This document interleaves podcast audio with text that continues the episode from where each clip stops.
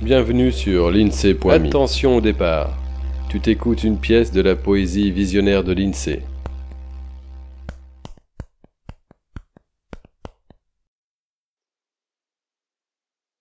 Guettons le guetteur.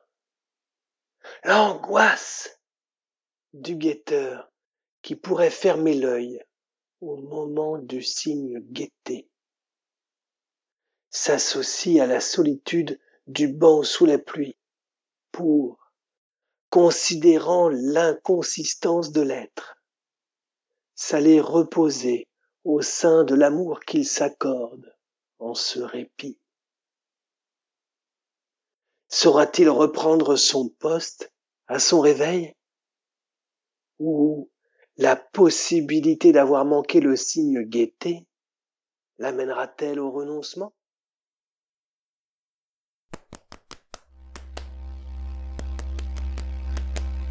À bientôt sur l'INSEE.me. Voilà pour ce poème.